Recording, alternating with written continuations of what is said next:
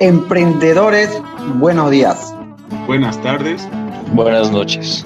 Desde donde quiera que nos estés escuchando, te damos la bienvenida al podcast Hablemos de Estrategia. En este podcast vamos a aprender, a dialogar y a debatir respecto a teoría y herramientas estratégicas de actualidad.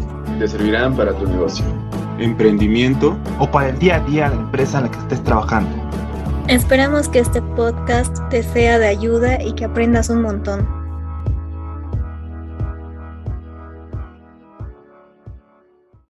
Bienvenidos a nuestro octavo episodio en el cual hablaremos sobre la empresa Sara y la moda rápida.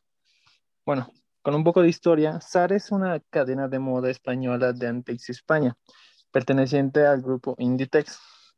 Su creador fue Armancio Ortega, quien abrió la primera tienda de Sara en 1975 en el centro de La Coruña, en Galicia, España. Ortega inicialmente nombró a la tienda Sorba por la película de clásica, Sorba el griego, pero después de enterarse que había un bar con el mismo nombre, dos calles más abajo reorganizaron las letras moldeadas para que la letrero dijera Sara. En 1980, Ortega cambió el diseño, la fabricación y el proceso de distribución para reducir los plazos de entrega y reaccionar a las nuevas tendencias de una manera más rápida, lo cual llamó moda instantánea. En 1988, la compañía comenzó su expansión abriendo su primera tienda fuera de España en Oporto, Portugal. En 1989 ingresó a los Estados Unidos, luego Francia, después expandió a México, Grecia, Bélgica y Suecia. Y así fue abarcando varios países más. En septiembre de 2010, Sara lanzó su boutique en línea. El sitio web comenzó en España, Reino Unido, Portugal, Italia, Alemania y Francia. Y en noviembre de ese mismo año extendió, extendió su servicio a otros países más. ¿Tú qué nos puedes contar, Valeria? Gracias, Johan.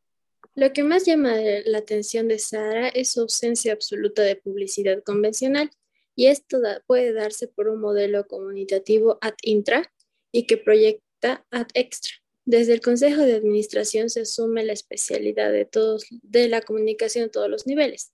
A través de un enfoque stakeholder, todos los públicos interesados en la compañía son tomados en cuenta comenzando por los accionistas y empleados hasta los clientes, pasando por los proveedores, los distribuidores, los medios de comunicación, entre otros. Adicionalmente, es importante mencionar que parte de su éxito también se debe a las estrategias usadas. Entre ellas, eh, podemos mencionar la especialización en un mercado específico dentro de la industria de la moda, el, el organigrama bastante claro y simple con funciones específicas y que ponen al cliente como prioridad y lo escuchan siempre. Parte de su estrategia de diferenciación se basa en que eh, su producción tiene bajos costes por producción en masa y a partir de esto se procede a la distribución en todas las sucursales desde la casa matriz, dando énfasis a ofrecer prendas de calidad a un bajo precio. ¿Tú qué nos puedes decir, Etna? Gracias, Valeria. Eh, Sara, como bien se mencionó a lo largo del podcast, es una de las empresas enfocadas en el mundo de la moda más grande eh, y que se encuentra en varios países y siempre está enfocada en lo que sus clientes quieren. En lo que más se centra y es el núcleo de las tiendas Zara es en el producto. Eh, también los escaparates, su coordinación en tienda y la renovación constante del producto para adelantarse a los gustos del cliente. Todos los diseñadores, directores de tienda y demás personal son auténticos cazadores de tendencias, ya que por su trabajo viajan con frecuencia y están constantemente sometidos a impactos de moda. Y a pesar de su poca por no decir inexistente publicidad que tiene, supieron eh, fidelizar a sus consumidores y el hecho de haberlos acostumbrado a la moda rápida por la cual se caracteriza, eh, generó que gaste menos en publicidad y pueda invertirlo en mejorar sus tiendas para que la experiencia de público sea más grata. Eh, Sara, al haber dado la vuelta al modelo tradicional sobre qué es lo que tiene mayor importancia, puso a sus clientes primero y después eh, todo lo demás, siendo así que consiguieron la preferencia de sus clientes. Ah, algo más que se puede rescatar de esta empresa es que supo cómo utilizar sus estrategias a la perfección y logró construir un imperio de la moda, por llamarlo de alguna manera.